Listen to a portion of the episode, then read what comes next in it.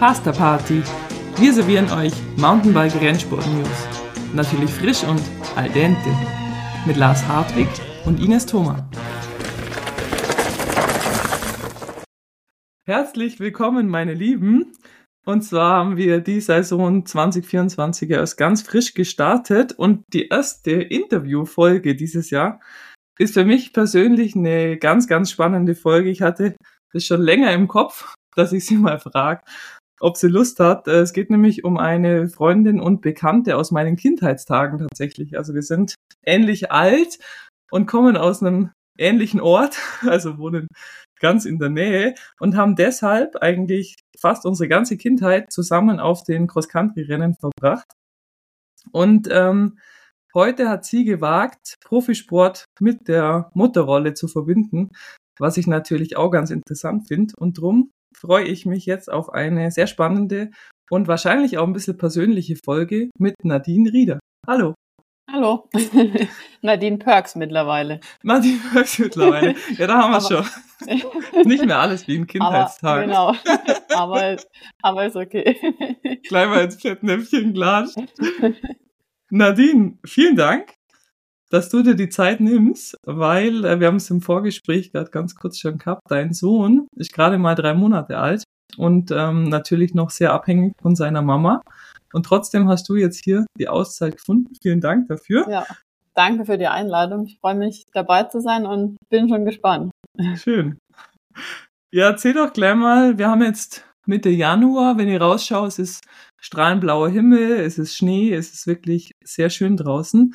Du wohnst, ähm, wie ich gerade schon gesagt habe, eben auch im Allgäu, gar nicht so weit weg in der Nähe von Sonthofen.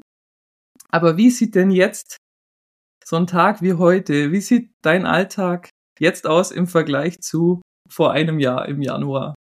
Ähm, tatsächlich gar nicht mal so, so viel anders. Es hat sich eigentlich relativ schnell so eine Routine eingespielt mit dem Elias, meinem Sohn. Und ähm, ja, auch heute Morgen war ich direkt auf der Loipe. Das ist super praktisch, dass meine Eltern, dass die mit im Haus wohnen und so ist die Mama dann einfach mit Elias spazieren gegangen, während ich ähm, beim, beim Langlaufen war. Und genau, es funktioniert eigentlich ganz gut und es ist schön, dass wirklich trotzdem noch so eine Routine beibehalten wurde, trotz, trotz Sohn jetzt, ja. Ja, super, Wahnsinn. Und dein Mann Nick ähm, wohnt ja jetzt auch seit einigen All äh, Jahren im Allgäu. Ähm, ist der beruflich auch im Allgäu oder ja. ist der jetzt zum Beispiel heute unterwegs? Der ist, ähm, der arbeitet auch mit Athleten, gerade im Sommer auch mit Radsportlern und über den Winter macht er jetzt schon den zweiten Winter Skilehrer und ist dadurch aber jetzt ähm, gerade täglich unterwegs und genau die ersten Wochen nach der Geburt war es toll, dass die Skisaison ja noch nicht angefangen hatte und er dann wirklich da zu Hause mit uns sein konnte und mir da auch viel Arbeit abgenommen hat und sich einfach gekümmert hat, gekocht mhm. und so weiter. Und ja, mittlerweile haben wir wirklich eigentlich so eine gute Routine entwickelt, dass es auch okay ist, dass er dann einfach über einen Tag weg ist und okay. umso mehr freut sich dann Elias und natürlich auch ich mich, wenn er am Abend nach Hause kommt. Das glaube ich. Das glaube ich. Schön. Das ja. heißt, das hört sich so an, als dass du so langsam wieder in den Profisport zurückschlitterst ähm, ja. und das gar nicht so sehr vermischt jetzt die Zeit in den Trainingslagern. Ähm, wahrscheinlich die letzten Jahre wärst du um die Jahreszeit gar nicht unbedingt im Allgäu gewesen oder wie? Ähm, wie hast du es da ähm, gestaltet im Winter? Ja, tatsächlich ist es wirklich ähm, so, dass ich eigentlich im Winter meistens Mallorca im Dezember und dann Gran Canaria im Januar oder Südafrika auch schon. Und ähm, diesen Winter bin ich aber jetzt komplett zu Hause, was ich aber auch tatsächlich genieße, weil eben wenn man so tolle Bedingungen hat, dann ist es auch schön, wenn man dann einfach mal einen Alternativsportarten machen kann und umso größer ist dann die Lust auch wieder aufs Bike zu gehen. Super. Ja. Ich habe ähm, mir mal deine Kolleginnen oder Kontrahentinnen, wie man so will, in Deutschland, ähm, habe ich so durchgegangen und habe festgestellt, dass du tatsächlich eine der erfahrensten Sportlerinnen mittlerweile bist. Und das liegt gar nicht unbedingt dran, dass wir jetzt schon so steinalt sind. Also jetzt sind wir auch nicht mehr ganz jung, aber auch nicht steinalt, sondern ja. du hast wirklich extrem früh angefangen im Vergleich zu vielen anderen, die jetzt noch aktiv sind.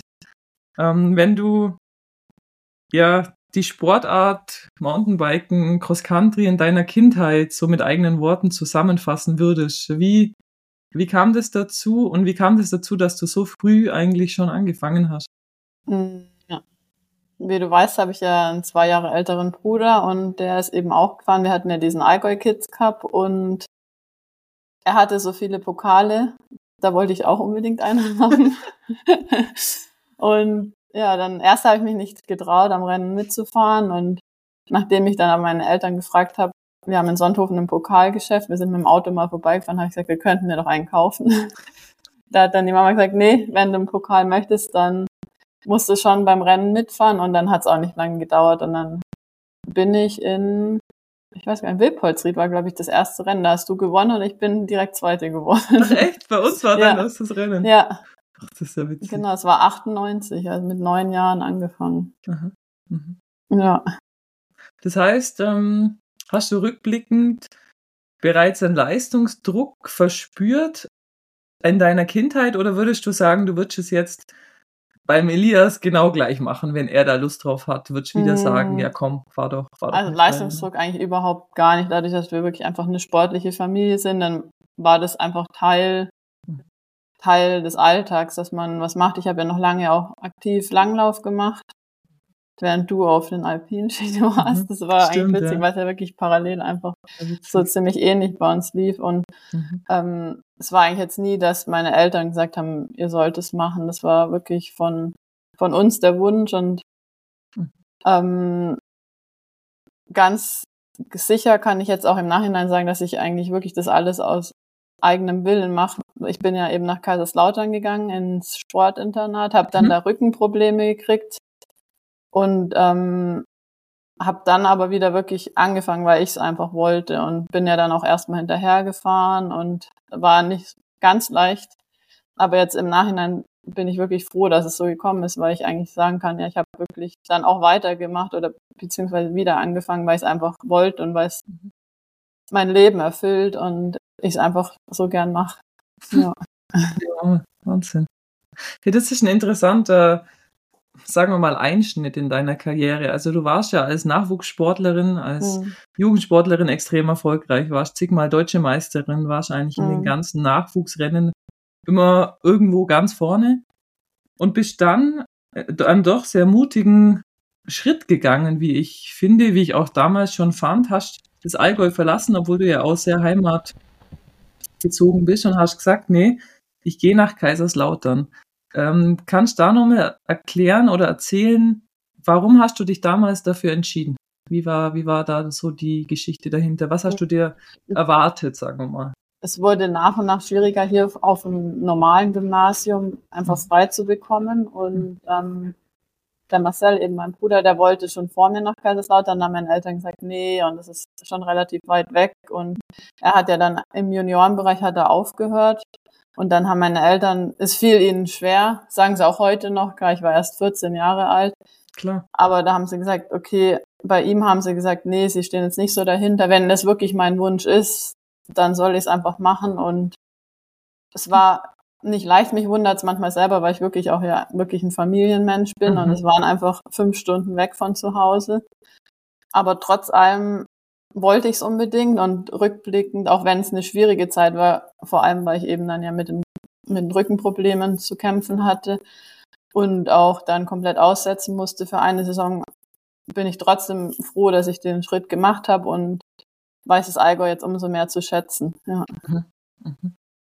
Erzähl mal genauer von diesen Rückenproblemen. Das war ja doch was, was dich damals sehr extrem beschäftigt hat. Mhm. Ähm, was war das genau und ist es was, was dich bis heute in deiner Karriere beschäftigt? Ist es was, was dich immer noch ausbremst? Ähm, ich habe eine Skoliose, das wurde dann eben festgestellt.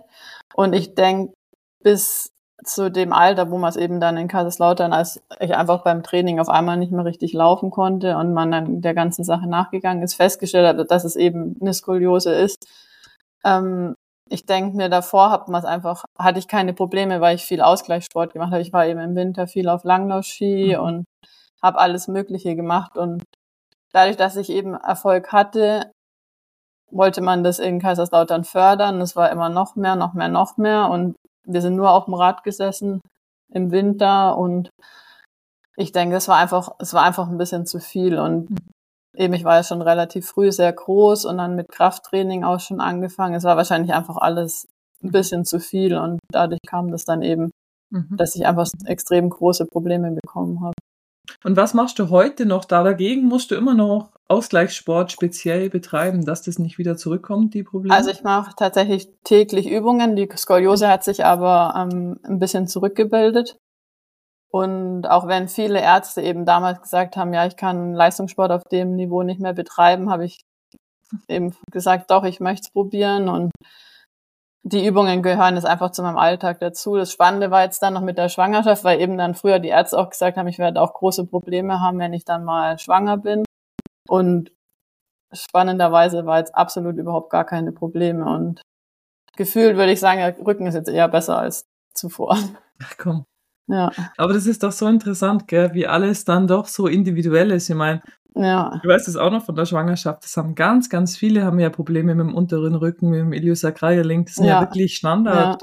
Sachen. Ja. Und dass du dann nach so einer Geschichte sagen ja. kannst, du hast da keine Probleme damit, ja. das finde ich faszinierend.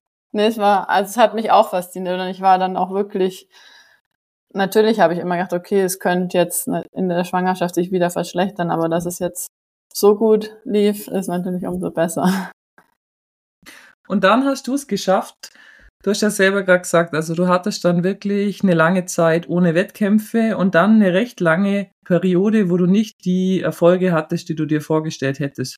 Mhm. Ähm, erzähl, wie hast du es geschafft, so lang motiviert zu bleiben, dass du wirklich sagst, ich bleib da dran? Ich weiß nicht, weil ich bin ja tatsächlich, ich habe dann wieder angefangen, ich bin ein bisschen auf der Straße gefahren. Das war auch einfacher für mich, weil da war ich jetzt quasi nicht ja, die Nadine, die ja quasi bei jedem Rennen auf dem Podium steht, sondern da war ich so ein bisschen unbeschriebenes Blatt und da fiel es mir leichter. Im Mountainbike war es natürlich schon schwer, wenn ich auf einmal, ich bin hinterhergefahren und habe manchmal auch im Rennen geweint und meine Eltern haben gesagt, warum machst du es denn? Du musst es doch nicht machen und ich weiß selber nicht warum, aber ich habe einfach weitergemacht und irgendwie trotz allem, auch wenn das sehr hart war und wehgetan hat, nicht aufgehört und irgendwie immer innerlich an mich geglaubt, ja. Weil es dir halt einfach, wie du am Anfang ja schon gesagt hast, wichtig war, persönlich wichtig. Genau, ja. die innere Motivation hattest. Ja. Ja, das ist interessant. Wir hatten, äh, wer die Folge vielleicht noch nicht gehört hat, äh, Mitte letzten Jahres eine Folge über den BDR, über die Strukturen vom BDR. Und da habe ich dich, äh, unter anderem hast du mir ja, ja auch äh, genau. äh, Kommentare dazu geschickt oder, ja. oder Meinungen, weil du tatsächlich in dem Sinne eigentlich da ganz interessant bist. Ich finde, du hattest ja eine, ein Jugendalter, wo du ganz drin warst in diesen BDR-Strukturen. Mhm. Der damalige Bundestrainer war ja der Trainer in Kaiserslautern. Genau, richtig? ja, ja. Genau, und, und dann warst du aber einige Jahre komplett raus. Also du warst dann eigentlich so ein richtiger Privateer, der eben nicht mehr in der Nationalmannschaft war aufgrund der Ergebnisse und das ganze ja. System von außen gesehen hast. Ja. Ähm, wie, wie war das für dich? Was sind denn deiner Meinung nach die Vorteile, wenn man in so einem System drin ist? Und was sind vielleicht auch Vorteile und Freiheiten, wenn man sein eigenes Ding machen kann? Anfang war es natürlich schwierig, wenn man dann sieht, okay, die ganzen Athleten gehen jetzt wieder ins Trainingslager und so weiter. Andererseits habe ich dann aber einfach um umgedacht und mir gesagt, okay, ich muss jetzt einfach die Vorteile sehen. Und eben das Schöne ist, wenn du nicht in der Nationalmannschaft dann bist, dann machst du einfach deinen eigenen Plan, der für dich individuell perfekt ist mhm. und kannst es dir halt zeitlich so legen, wie es für dich gut passt. Und manchmal war es schon schwierig, aber ähm, ja, man lernt damit umzugehen und letztendlich einfach das Beste draus zu machen, ja. Mhm. Und wie ging es dann weiter? Wann, wann hast du das Gefühl gehabt, du bist wieder auf einem guten Weg? Wann hast du das Gefühl gehabt, jetzt gehen die Ergebnisse in eine richtige Richtung? Was ist da passiert, dass du wieder gesagt hast, jetzt läuft's, jetzt bin ich, bin ich wieder da, wo ich bin? Es war, ich glaube, es hat so zwei Jahre hat es ungefähr gedauert und dann ging es aber schon nach und nach wieder besser. Ich hatte das Glück, dass ich ja bei Fumix in einem Nachwuchsteam war mhm. und da eigentlich wirklich gute Unterstützung relativ schnell wieder bekommen habe. Mhm. Und ähm, ja, so nach und nach hat sich dann wohl der Fleiß auch wieder ausbezahlt und es wird immer besser. Ich hatte dann ähm, das Glück, dass wir den Eliminator im World Cup hatten und ich da relativ ähm, talentiert für war und auch in Albstadt dann sogar aufs Podest gefahren bin und das war so der Durchbruch irgendwie gefühlt, mhm. wo ich einfach wieder wieder vorne dabei war und es war zwar noch nicht im Cross Country, aber trotzdem hab, war ich einfach wieder auf dem Podium und ja. dann eben beim Weltcup natürlich umso besser beim Heimweltcup. Der ist mental und, halt auch super wichtig. Genau, und das, und das hat mir wirklich so einen Auftrieb gegeben. Ja, genau. Und ich habe eben Cross Country hat mir schon immer am besten gefallen, aber ich habe dann auch einfach Marathon. Ich bin in allen Disziplinen dann so ein bisschen unterwegs gewesen mhm. und war in allen auch relativ gut unterwegs. Mhm. Und trotzdem habe ich aber immer so im Hinterkopf gehabt, nee, ich möchte eigentlich wirklich wieder im Cross Country vorne dabei mhm. sein und Cross Country ist einfach meine Disziplin, ja. Ist es, oder? Also wenn du sagen ja. kannst, das ist tatsächlich eine Frage, äh, die stelle ganz zum Schluss immer, aber können wir ja jetzt machen. ähm, wenn du die Wahl hast, in welcher Disziplin gewinnst du einen Weltcup, ist es Cross Country bei dir? Ja, auf jeden ja. Fall. Mhm. Ja. Auch wenn man die Straßenradsportdisziplinen ähm, dazu nimmt? Ja. Ja. Ja. Das heißt, ähm, du sagst selber, du warst im Eliminator erfolgreich, ähm, auch körperlich bedingt wahrscheinlich bevorteilt oder du bist ähm, relativ groß, relativ ja. kraftvoll, wahrscheinlich ja. relativ schnellkräftig. Äh, Marathon hingegen ist ja, wenn man so will, ein bisschen das Gegenteil da davon. Äh, war das trotzdem so, dass du weniger Beschwerden mit deinem Rücken hattest im Marathon oder kann man das nicht so pauschal hm, sagen? Kann man so pauschal eigentlich nicht sagen. Ja, okay. Mhm. Ja. Und da ging es dann eigentlich relativ gleich. Ich habe dann viel Physion und so weiter gehabt, aber das ging eigentlich relativ schnell. Als ich von Kaiserslautern wieder zu Hause war, ging eigentlich relativ schnell, dass die Schmerzen, dass ich die im Griff hatte. Mhm. Ja, super. Ein Schritt, der in deiner Karriere mir ähm, sehr stark aufgefallen ist, war, dass du dann nach einigen Jahren bei Rotwild ähm, in das Ghost Profiteam gekommen bist. Ähm, mhm. Das war, ähm, denke ich, medial sehr gut aufgestellt. Das war irgendwie auch was Besonderes, weil das Team nur aus Frauen besteht. Ja. Ähm, wie war das für dich? Wie war der Schritt, in dieses Team zu kommen und auch nur mit Frauen zu fahren? Ähm, ich bin ja tatsächlich eben nach, bei Rotwild waren wir auch erst ein Team. Zum Schluss war ich dann aber eigentlich als Einzelfahrerin unterwegs und habe das so mit der Unterstützung meiner Eltern alles gemacht und mhm. eben privaten Sponsoren und war relativ, war gut unterwegs, war gut aufgestellt und hat alles gut funktioniert. Und ähm, genau, dann habe ich die Anfrage von Ghost bekommen, was mich natürlich, zwar nach Corona, mhm. was mich riesig gefreut hat, weil eben wenn man als Alleinsportler oder als Einzelkämpfer sozusagen unterwegs ist. Und dann sieht man immer, okay, die Teams, die haben schon gut, die haben ja. Mechaniker dabei und müssen sich quasi um nichts kümmern, sondern einfach nur aufs Rennen sozusagen. Und ähm, da habe ich mich schon riesig gefreut und war auch stolz, dass ich eine Anfrage bekommen habe. Und ähm, genau, dann war es eigentlich relativ schnell klar, dass ich, dass ich zugesagt habe und dass ich dorthin gegangen bin mit ja nur Frauen im Team zu sein, war ich die Jahre davor, wo ich noch nicht mal drüber nachgedacht habe, okay, würde ich jetzt in das Team gehen oder nicht, habe ich mir oft gedacht, ich weiß nicht, wie gut funktioniert das, wenn nur Frauen unterwegs sind. Anders als im, im Straßenradsport sind auch viele, oder sind nur Frauen. Mhm. Und da funktioniert es ja auch. Und ich bin eigentlich relativ flexibel und ich glaube pflegeleicht. Mhm. Deswegen habe ich mir da jetzt eigentlich dann auch nicht weiter Gedanken drüber gemacht. Genau. Und habe mhm dann auch relativ schnell zugesagt, ja. Und du hattest ja dann wirklich einen sehr krassen Kontrast, wie du sagst. Also du warst viele Jahre als Privateer unterwegs. Ähm, deine Eltern haben dich unterstützt. Du hattest nicht wirklich einen eigenen Mechaniker dabei und bist dann zu Ghost gekommen, wo ja wirklich alles da war. Das ist ja eins der ja. bestorganisiertesten Teams. Ja. Von welchem Aspekt hast du denn profitiert? Also war das dann eher der Physio, war das eher der Mechaniker oder eher die Kolleginnen? Was, was war das, wo du gesagt hast, boah, das ist ja wirklich ein Unterschied? Mm, es war wirklich, dass einem einfach viel abgenommen wird. Dass immer, für mich war es immer ein Stress mit, ähm, wenn, wenn eigentlich was, wenn was am Rad passiert ist, dass eben kein Mechaniker war. Ich, ich bin zu ähm, Shimano, konnte ich an den Weltcups, konnte ich hin, die haben sich um mein Rad gekümmert, aber trotzdem war das immer so mit dem Gefühl, oh, jetzt muss ich wieder fragen, könnt ihr mal bitte? Und für mich war es auch nicht selbstverständlich, dass das immer gemacht wird und ja, mein Papa, der, der konnte das Rad gut putzen, er ist aber einfach kein Mechaniker und das war einfach, das war für mich immer eine Belastung, einfach zu denken, oh je, hoffentlich passiert nichts mit dem Rad, weil. Hoffentlich ist jetzt nichts mehr. Ja. Mhm. Genau. Nicht nur während dem Rennen, sondern auch einfach am Tag vor dem Rennen im Training oder weil es einfach, einfach ein Stress für mich innerlich war, dass ich ähm, Angst hatte, dass irgendwas mit, mit meinem Bike ist und ich dann nicht an den Start kann. ja. Und äh, puncto Training, ähm, wir hatten in der Folge mit äh, Luca Schwarzbauer ähm, ganz viel das Thema, wie professionell das Training geworden ist, dass es eben jetzt mhm. viele internationale Coaches gibt, dass es viel mehr Wissen gibt. Ähm, du bist ja jetzt, wie gesagt, schon extrem lang dabei und hast wahrscheinlich in deiner Jugendzeit durch die Zeit im Internat ja auch schon sehr professionelles Training erlebt mhm. im Vergleich zu vielen anderen.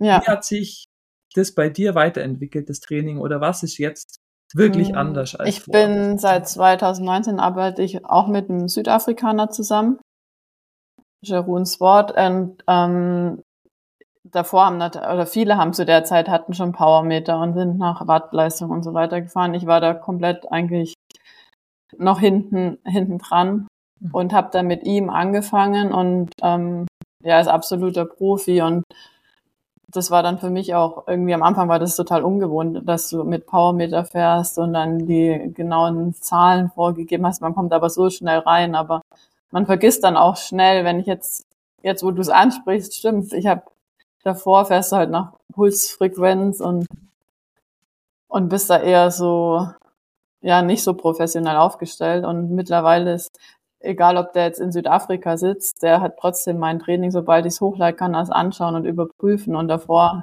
hat man ja Excel-Tabellen ausgefüllt oder sonst, sonst welche Listen. Und ähm, das ist schon faszinierend. Manchmal nervt es mich aber ehrlich gesagt auch, dass alles so auf Technik angewiesen ist. Und wenn dann irgendwie die Verbindung nicht funktioniert und oder irgendwie der, das ganze auf einmal Batterie leer oder irgendwas und du gerade zum Trainieren willst, dann ist es irgendwie auch anstrengend. Und dann denke ich mir oft, ach, das Training ist ja trotzdem da, ob du es jetzt aufgezeichnet hast oder nicht, ist es ja trotzdem, Eigentlich. machst du es ja, aber trotzdem ist man komplett irgendwie darauf angewiesen und denkt sich, oh, jetzt ist es nicht aufgezeichnet, jetzt ist quasi nicht passiert, was ja totaler Blödsinn ist. Ja, so ein bisschen wie Social Media, gell? Es ist nicht genau. gefilmt, also hat man es nicht erlebt. Ja, genau. Ja, ja, da muss man schon aufpassen. Ja. Und von den Inhalten her, wenn du jetzt ähm, weiß ich nicht, die intensiven Stunden mit dem Grundlagentraining in Verbindung setzt oder im Verhältnis äh, bringst, hat sich da mm, was, mit, was sich jetzt wirklich deutlich geändert hat, ist, ähm, ich weiß nicht, ob es einfach die Arbeitsweise ist, die ich jetzt mit Jeroen habe oder ob es allgemein so ist, aber dass wir wirklich komplett rein auf mich abgestimmt. Das ist nicht so jetzt der alltägliche, okay, wir machen jetzt drei Tage, machen einen Pausentag, sondern es ist wirklich manchmal trainiere ich zehn Tage am Stück und dann trainiere ich wieder eine Woche gar nicht. Das ist wirklich einfach komplett auf mich hm. abgestimmt, wie mein Körper reagiert und ähm, das ist schon faszinierend, wie da wirklich einfach individuell jetzt das Beste quasi rausgeholt wird und auch auf den Körper eingegangen wird. Hm, cool. Ja, faszinierend. Cool. Und der hat dich jetzt auch begleitet ähm, wenn wir den Schritt äh, Richtung Schwangerschaft gehen, ähm, hat der Vorerfahrung gehabt ähm, mit schwangeren Sportlerinnen? Oder war das jetzt für ihn auch was Neues, dass er gesagt hat, oh, ähm, muss ich mir erstmal einlesen?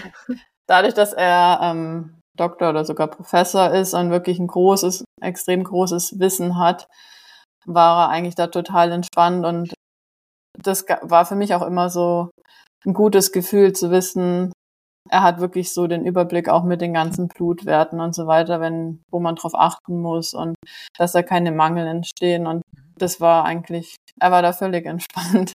Okay. Und wir haben uns direkt am ersten Gespräch, nachdem, nachdem ich wusste, dass ich schwanger bin, haben wir uns darauf geeinigt, dass ich keine Trainingsplanung habe weil er gesagt hat, dass eben das individuell so unterschiedlich sein kann und wenn er mir einfach einen Plan macht, dann kann es auch ganz schnell zu Stress werden, wenn ich dann denke, okay, sollte ich aber und muss. Und das hat wirklich total gut geklappt. Ich habe alles nach Gefühl gemacht. Er hat immer mal einen Blick drauf geworfen. Wir hatten ständig Kontakt auch. Und ähm, ja, spannend wird's jetzt dann natürlich beim Wiedereinstieg. Mhm. Bevor wir da dazu kommen, ähm, würde mich das total interessieren, weil das irgendwie auch ein Thema ist, was mich halt interessiert hat. Ähm, es ist ja einfach ein Riesenschritt zu sagen, als Leistungssportlerin, ich werde jetzt Mutter. Das ist irgendwie was in einem normalen Berufsleben ist es ja alltäglicher, sicher auch nicht in allen Berufen, vor allem nicht in Selbstständigen. Aber bei uns ist es ja so, dass man einfach nicht sicher ist, ob man dann noch seinen Beruf ausüben kann. Also du warst ja, ja auch ähm, oder bist jetzt immer noch im, ähm, im Profiteam. Du bist dann, können wir vielleicht noch kurz dazu sagen, nach Ghost ähm, zu Brunex Superior gewechselt. Ähm, bist da heute immer noch dabei. Das heißt, du bist ja auch von deiner sportlichen Leistung auf deine sportliche Leistung angewiesen. Wie hast du ja. die Entscheidung getroffen? Wie hast du das gewagt und gesagt, nee, jetzt, jetzt Witz, geht's weiter? Witzigerweise wurde die Entscheidung getroffen.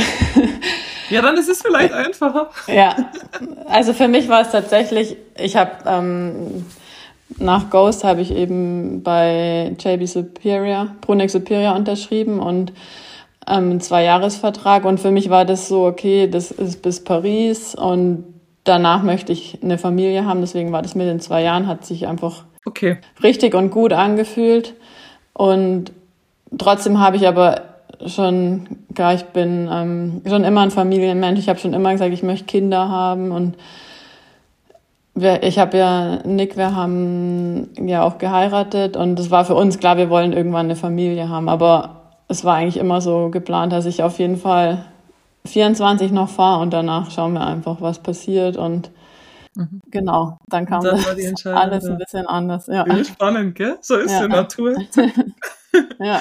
Das heißt, dann ähm, hat sich der Gedanke so ein bisschen erübrigt. Ähm, ich wollte eigentlich gern von dir wissen, aber vielleicht kannst du mir es trotzdem beantworten. Mhm. Bei mir war es so, dass im Gravity-Sport es eigentlich keine Vorbilder gab so wirklich. Es gibt jetzt Rachel Atherton, aber die ähm, war nach mir, also die mhm. Tochter ist ein bisschen jünger.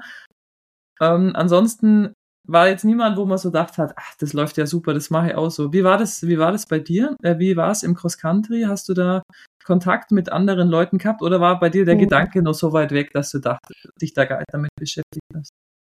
Mm, es war, ich habe es natürlich so vom im Wintersport kriegt man es ja immer mal mit. Mhm. Gerade beim Biathlon sind ja einige, auf der Straße werden es auch mehr. Mhm.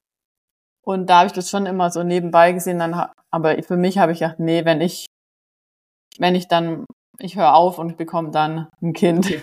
Ja. Das war eigentlich so für mich wirklich klar. Und dann, ja, dann musste ich umdenken und letztendlich jetzt, denke ich, ist das Beste, was passieren konnte. Ach, schön. Weil, ja, gefühlt habe ich immer gedacht, okay, jetzt diese Saison muss quasi so die Saison werden, damit ich dann einen schönen Abschluss habe und einfach aufhören kann. Ja. Und ähm, vom Alter natürlich jetzt so alt sind wir auch noch nicht, aber jung natürlich auch nicht mehr. Und ja dann ist es schon auch, wo man, wenn man sich denkt, okay, wenn man dann aufhört, unplant schwanger zu werden, klappt es überhaupt so schnell. Und deswegen im Nachhinein denke ich, es kommt wirklich immer alles so, wie es kommen soll. Und es ist halt auch ein extremer Druck, der dann auf einem lastet. Also ich habe auch ja. eine Kollegin, erstens ist dann der Druck, das ist mein letztes Jahr. Das ist genau. was, was ich auch nicht unbedingt erleben möchte, weil das echt auch krass ist. Und dann, wie du sagst, dann der Druck, ah, jetzt müsste es ja klappen, weil jetzt bin ich ja genau. fertig mit der Karriere. Ja. Das ist auch ein Riesendruck Und eigentlich. Die ja. zwei Sachen, das merke ich jetzt einfach, dass die wirklich komplett von mir abgefallen sind, weil jetzt denke ich mir, okay, ich muss ja gar nicht aufhören, nur weil ich, nur weil ich Mama bin, heißt es nicht, ich muss aufhören und es ist irgendwie, es fühlt sich wirklich, ich, es fühlt sich einfach schön an, jetzt zu sagen, okay, ich kann jetzt so lang fahren, wie ich möchte, weil ich habe ja quasi mir den Wunsch schon erfüllt, Mama zu sein und genau. das andere ist jetzt einfach Zugabe. Ja. Und in deiner Schwangerschaft hast du ja auf Social Media auch mal ganz offen kommuniziert, dass du wirklich noch mhm. sehr, sehr aktiv warst. War das für dich so ein bisschen auch ein Ziel zu zeigen, das geht, schaut's mal her, es ist gar nicht alles vorbei, man kann immer noch viel machen oder oder hat sich das einfach so ergeben oder hast du wirklich das Gefühl gehabt, du willst ähm, ja da ein bisschen auch so ein Vorbild vielleicht sein? Auf jeden Fall, weil ich mir denke, eben, es ist ähm, schade, wenn man eigentlich so denkt, wie ich jetzt gedacht habe, okay, ich muss jetzt dann irgendwann aufhören, damit ich eine Familie, Familie starten kann, aber es muss ja überhaupt nicht so sein. Es sollte, sollte eigentlich selbstverständlich sein, dass man wie auch im normalen Berufsleben Mama werden kann und dann trotzdem weitermacht. Und mhm. dass es funktioniert, haben schon andere gezeigt und ähm, vor allem auch eben in der Schwangerschaft weiterhin fit zu bleiben. Ich denke, man profitiert nur davon und das sollte schon auch ein bisschen Motivation sein und zeigen eben, man muss nicht jetzt nur weil man schwanger ist, quasi auf dem Sofa liegen und kann gar nichts mehr machen, sondern man kann es eigentlich weiterhin mhm. verbinden und trotzdem. Ja, bei den meisten geht's ja Gott sei Dank gut in der Schwangerschaft. Gell? Also Ja. es ist ja klar gibt's ähm, Komplikationen, aber wenn alles gut ist, wie du sagst. Dann funktioniert's auch gut und lange eben. Mhm. Ja. Und jetzt, ähm, also dein Sohn ist jetzt eben drei Monate alt. Mhm. Ähm, wie, wie hast du jetzt die nächsten Wochen, Monate geplant? Wie viel kannst du schon wieder machen oder möchtest du schon wieder machen? Ähm, also ich habe tatsächlich in der Schwangerschaft so viel gemacht, dass ich dann kurz vor der Geburt, dass wir gesagt haben, okay, ich mache jetzt wirklich ruhiger, weil sonst ist es einfach zu viel und wenn dann das Kind da ist, dann kann ich mich auch nicht erholen, weil da einfach der Alltag komplett anders ist. Und ähm, es war dann auch so, dass nach der Geburt hatte ich auch, habe ich gar nicht den Drang verspürt, dass ich jetzt mich bewegen muss oder was machen muss. Und da habe ich mir wirklich die Zeit genommen und habe am Ende mu mussten wir leider einen Kaiserschnitt machen, was dann aber auch alles gut funktioniert hat. Aber da wollte ich mir einfach wirklich auch die Zeit nehmen und habe da auch wirklich acht Wochen einfach drauf geachtet, mich zu schonen und die Zeit einfach als Familie genossen, weil Mhm. das ist auch einmalig und das war dann für mich auch klar, das möchte ich ohne Druck und ohne Stress einfach genießen können und ähm, letztendlich, ich kenne meinen Körper gut, ich habe ein relativ gutes Körpergefühl, würde ich sagen. Und so war es dann auch, dass ich wirklich dann von nach und nach gespürt habe, oh, jetzt möchte ich wieder mal so ein bisschen probieren. Und es ging dann auch relativ schnell. Und eben jetzt seit zwei Wochen mache ich deutlich mehr. Und ja, mal schauen, wie es weitergeht. Ich werde jetzt dann auch wieder ähm, nach Planung eben trainieren. Und dann bin ich gespannt. Ich steige auf jeden Fall in die Saison im März schon wieder ein. Ja, der Weltcup-Kalender dieses Jahr ähm, sind ja acht Stops bei euch im Cross Country. Und Mhm. eigentlich finde ich auch der ausgeglichenste Kalender. Also ihr habt vier Stops, die nicht in Europa sind. Brasilien, USA, Kanada. Genau, Ja. und vier Stops wirklich auch, sagen wir mal, in Autonähe oder Ja. Ist das, ähm, ist das wirklich das Ziel, dass du sagst, da könntest du wirklich schon wieder am Start sein, wenn alles passt? Ja, auf jeden Fall. Also die ähm, größte Frage war dann eben, als der Kalender rauskam, okay, Brasilien, was mache ich? Und ähm, ich habe dann auch mit vielen gesprochen. Wir haben überlegt, okay, wenn ich gehe, muss das Baby mitkommen, weil ich eben noch still und ist auch einfach noch zu früh, da ist er noch nicht mal sechs Monate alt. Und wir haben, nee, ja, und das waren dann einfach, da waren einfach viele Fragen und wo wir überlegt haben, machen wir es als Familie oder lasse ich es noch sein? Und letztendlich haben wir uns aber dagegen entschieden, weil es einfach auch noch relativ früh ist und die Form da sicherlich noch nicht da sein wird. Und die, ähm, das Ziel ist aber ganz klar, dass ich wirklich im Weltcup wieder einsteige und dann ist natürlich noch Paris, das ist relativ kurzfristig, aber noch ist alles offen. Ich habe auch ähm, während der Schwangerschaft immer mit dem Bundestrainer Kontakt gehabt und weiß auch, dass die Chancen noch da sind, aber ich möchte mich selber jetzt auch nicht unter Druck setzen, weil es ist natürlich schon sehr früh und eben wie gesagt, ich werde im März wieder einsteigen mit Rennen fahren, bin aber da auch darauf vorbereitet, dass ich da wirklich erstmal hinterher fahre und ähm, nach und nach dann meine Form einfach wieder aufbaue. Bis wann äh, steht der Kader für Paris? Hast du da genaue Infos? Ähm, ich dachte eben erst, dass es Brasilien, dass das die Entscheidung sein wird, ist aber jetzt nicht so.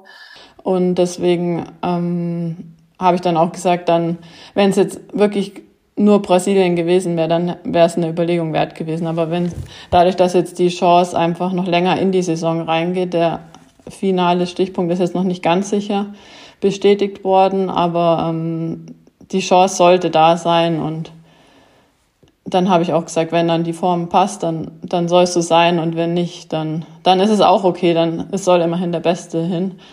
Und genau. Für jemand, der jetzt äh, vielleicht nicht ganz so tief drin ist im Cross-Country-Sport, äh, wie viele Plätze gibt's für die Frauen in Paris und wer sind vielleicht so deine Hauptkontrahentinnen ähm, um diese Plätze?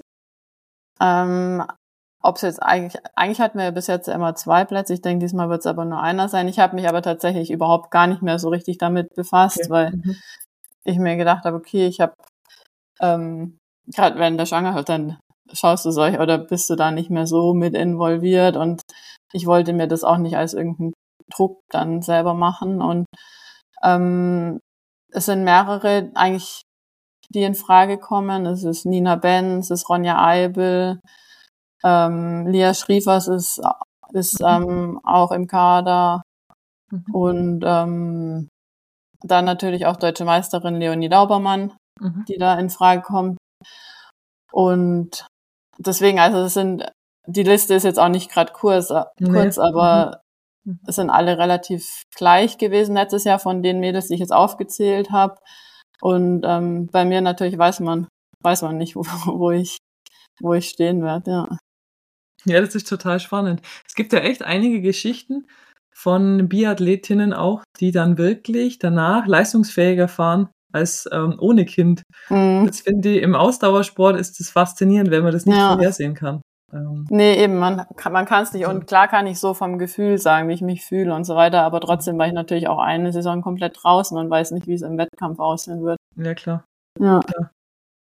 Findest du jetzt, also ich weiß jetzt zum Beispiel, äh, bei mir bei Canyon gibt's jetzt seit diesem Monat oder seit 24 gibt's jetzt eine Family Policy, also mhm. quasi mhm. ein neues Regelwerk, das es erleichtern soll, dass man quasi als selbstständige Profisportlerin zum Beispiel Mutterschutz nehmen kann, was ja sonst mhm. bei Selbstständigen jetzt nicht möglich ist. Mhm. Ähm, hast du das Gefühl von Seiten der UCI oder von Seiten der ESO, also der Organisation jetzt des Weltcups, könnte man noch irgendwas machen, um zu helfen? Hast du das Gefühl gehabt, du bist jetzt bei irgendwas ein bisschen alleine gelassen worden? Mm, wir haben eine Anfrage gestellt, also das Team hat mich da unterstützt und wir haben eine Anfrage gestellt, dass die Punkte eingefroren werden. Ja da war, stand natürlich auch die Nationalmannschaft, die standen auch dahinter und ähm, wir haben das probiert. Das wurde jetzt auch eine Regel geändert. Das habe ich gesehen, ja, das ist doch genau. die Regel, oder? Ja, aber es ist jetzt noch nicht so ganz klar, ob ich da jetzt dann auch drin bin, weil die quasi ab 1.1.24 geht und meine Schwangerschaft ja im letzten Jahr war. Ach so. Das ist das eine und das andere ist, dass die Regel, es ist nicht so ganz deutlich rauszulesen, was sie jetzt besagt, aber es ist ähm, so, dass ich quasi den ersten Weltcup, den ich starte, dass ich da die Startposition bekomme von meinen alten Punkten.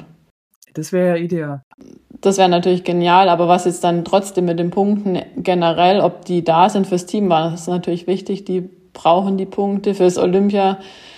Ähm, Ranking wäre es natürlich auch wichtig, wenn die Punkte da wären, aber was jetzt mit den Punkten quasi ist, ist noch nicht so ganz ersichtlich gewesen. Nehmen wir mal an, du wärst verletzt gewesen. Mhm. Dann wären deine Punkte jetzt weg, weil du letztes Jahr keine Punkte gesammelt hast, oder? Genau, ja. Und das Ziel wäre zu sagen, ja, Moment, Schwangerschaft ist was anderes. Ich möchte genau. die Punkte haben, die ich vor der Schwangerschaft hatte. Ja, genau. Das war eigentlich auch das, was wir angefragt haben. Wir warten jetzt aktuell, warte ich noch auf die Antwort. Es kam dann ins Komitee, wurde Ende vom Jahr von der UCI eben besprochen. Und wir warten jetzt aber noch auf die, auf die Antwort. Genau. Aber dann bist du ja vielleicht auch jemand, der das jetzt angestoßen hat, oder? Die neue. Das auf jeden Fall, weil die Regel Stimmt. wurde ja dann eben daraufhin gestellt. Aber eben, ob die Punkte jetzt dann überhaupt da sind oder ob das quasi nur dieser eine Startplatz beim ersten Weltcup mhm. ist, weiß man das noch nicht so genau. Trotzdem finde ich es cool, dass überhaupt das, ähm, das zugehört wird das und dass das cool. unternommen wird. Und ich habe dann auch gesagt, auch selbst wenn jetzt weil ich im letzten Jahr war und das ab 2024 zählt, selbst wenn ich da jetzt noch nicht mit reinfall, freut es mich trotzdem für die Zukunft, dass überhaupt mhm.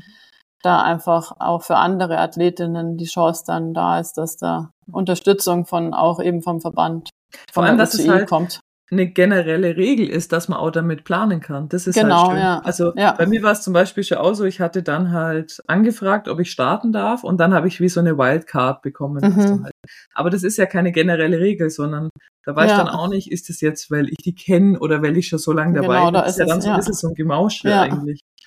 Und wenn man im Vorfeld wüsste, ich kann da sicher wieder starten, ist das ja auch eine Planungssicherheit. Nee, es hat mich tatsächlich auch gefreut, eben, dass überhaupt was unternommen wird, weil es ist ja doch ein, ähm, ein großer Verband und da überhaupt was bewegen zu können, war dann schon toll, dass überhaupt das zugehört wird. Mhm. Ja. Ach, schön.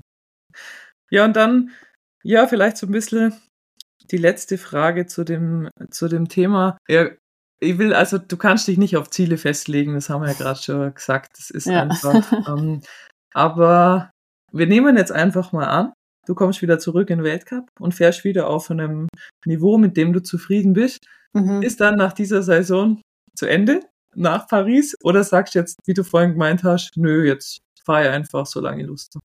Nee, auf keinen Fall zu Ende. Mhm. Ah, Eben cool. dadurch, dass ich jetzt weiß, okay, ich habe das Baby ist da und wir sind eine kleine Familie und der eben dieser Hintergedanke, ich muss jetzt aufhören, weil ich ja eine Familie starten möchte, ist jetzt quasi weg und ich kann es einfach nur genießen. Und es zeigt mir natürlich auch, wie viel Spaß und Freude ich einfach noch und auch Leidenschaft ich einfach noch für den Sport habe. Und deswegen, ich fahre auf jeden Fall noch weiter.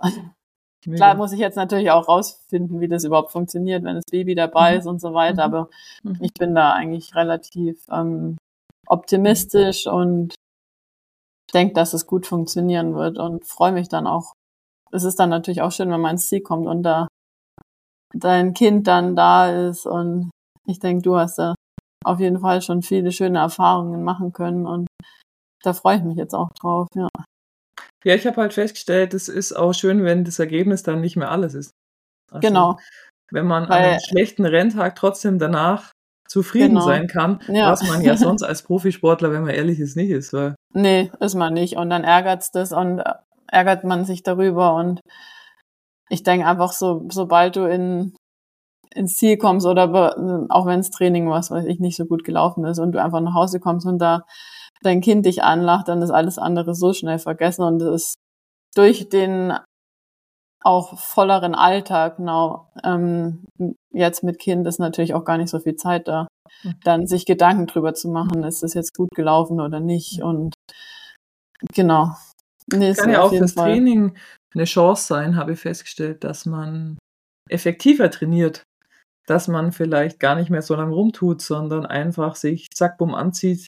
Und auch wenn es Okay. gerade regnet, du hast eine Stunde Zeit. Ja, Ist wurscht. nee, es ist tatsächlich so. Es ist mir jetzt schon aufgefallen, eben in der kurzen Zeit, wo ich wieder einfach da bin oder auch allgemein im Alltag. Du verschwendest deine Zeit nicht mehr mit unnötigen Dingen und sitzt einfach mal irgendwie am Handy und du bist wirklich einfach eigentlich so eingespannt und eben, wie du schon sagst, wenn Training ansteht, dann gehst du einfach, egal was für ein Wetter ist und es ist dann auch schön, mal kurz draußen zu sein und einfach für sich was zu machen und dann eben wieder nach Hause zu kommen und sein strahlendes Kind in den Arm zu nehmen. Ja, Hammer. Ich finde, es hört sich nach einem guten Plan an. Bin mir Ja. sicher, das wird so gelingen. schauen wir mal. cool. Ich habe mir noch drei Fragen aufgeschrieben, die ich ähm, in Zukunft gern mehreren Gästen stellen würde. ja. Ein, ah, die gleich die erste ist bei dir auch sehr interessant. Ähm, wenn du dir selber mit 15 jetzt nochmal einen Tipp geben könntest, welcher wäre das in Bezug auf deine sportliche Karriere? Wahrscheinlich kann aber auch ein anderer Tipp sein. Auf jeden Fall die Sachen nicht zu verbissen zu sehen und das Ganze einfach mehr zu genießen, weil es ist wirklich ein großes Privileg, wenn man den Sport oder seine Leidenschaft, sein Hobby einfach ähm, zum Beruf machen kann und okay, mit 15 ist das vielleicht noch ein bisschen früh, aber Hm. trotzdem, dass man einfach, dass man, wenn man was gefunden hat, was einen erfüllt, dass man das einfach dann auch wirklich genießt und nicht, ähm, nicht sich selber unter Druck setzt. Mhm. Schön. Das zweite hast du schon beantwortet. Wenn du dir eine Radsportdisziplin aussuchen kannst, in der du einen Weltcup gewinnst, Cross Country. Aus Handel, genau. Und ähm, wie ist deine Vision generell vom Mountainbike-Rennsport? Kann jetzt, sagen wir mal, in zehn Jahren der Mountainbike-Rennsport, was denkst du, was wird anders sein als jetzt? Kann jetzt sein, gibt es ein anderes Format? Ist die Technologie eine ganz andere oder ist die Fernsehvermarktung eine ganz andere? Was denkst du, was könnte in zehn Jahren sein? Ist natürlich eine ganz spannende Frage, die jetzt aktuell ja schon ziemlich akut ist, weil der Weltcup sich ja ändern soll und jetzt schon in der Diskussion ist eben, ob ab nächster Saison schon ähm, da große Änderungen anstehen, dass wirklich nur noch die besten 60 vielleicht im Weltcup starten dürfen, dass das alles mehr so Richtung ähm, wie beim Wintersport ist. Und da ist natürlich spannend zu sehen, ob das wirklich jetzt schon relativ zeitnah so umgesetzt wird und ähm, ob das dann schon eben nach Paris, ob das dann die Saison danach schon schon anders alles ist. Bisher ist es ja wirklich immer alles sehr ähnlich. Die Weltcups sind an selben Orten und es soll natürlich alles, soll alles ja ein bisschen anders werden, soll mehr wie auf der Straße, mehr wie Formel 1 und so weiter. Das steht jetzt gerade ja alles zur Diskussion werden und ob das wirklich, ich bin mir sicher, es wird sich was ändern. Wie drastisch und wie schnell ist natürlich spannend. Aber in zehn Jahren bin ich mir sicher, dass sich auf jeden Fall was geändert haben wird. Mhm. Mhm. Ja, vielen Dank. Gerne. Keine weiteren Fragen. Okay. ja, ja, mich freut's, dass wir vorhin ausgemacht haben, dass wir äh, die nächsten Wochen mal zusammen langlaufen gehen. Da freue ich mich schon drauf. Freue mich auch drauf. Und äh, vielen Dank nochmal, dass du dir die Zeit genommen hast. Ich denke, das ist eine sehr, sehr spannende Folge für viele. Und ähm, danke dir und alles Gute für die Saison. Wir werden das genau verfolgen. Ich sag danke und ähm, ja, ich freue mich, wenn wir uns ähm, bald mal treffen und dann noch mehr Mama-Gespräche austauschen können. Genau. das würde wahrscheinlich die anderen Zuhörer zu sehr langweilen. oh, mach's gut, Nadine. Okay, also. Tschüss. Tschüss.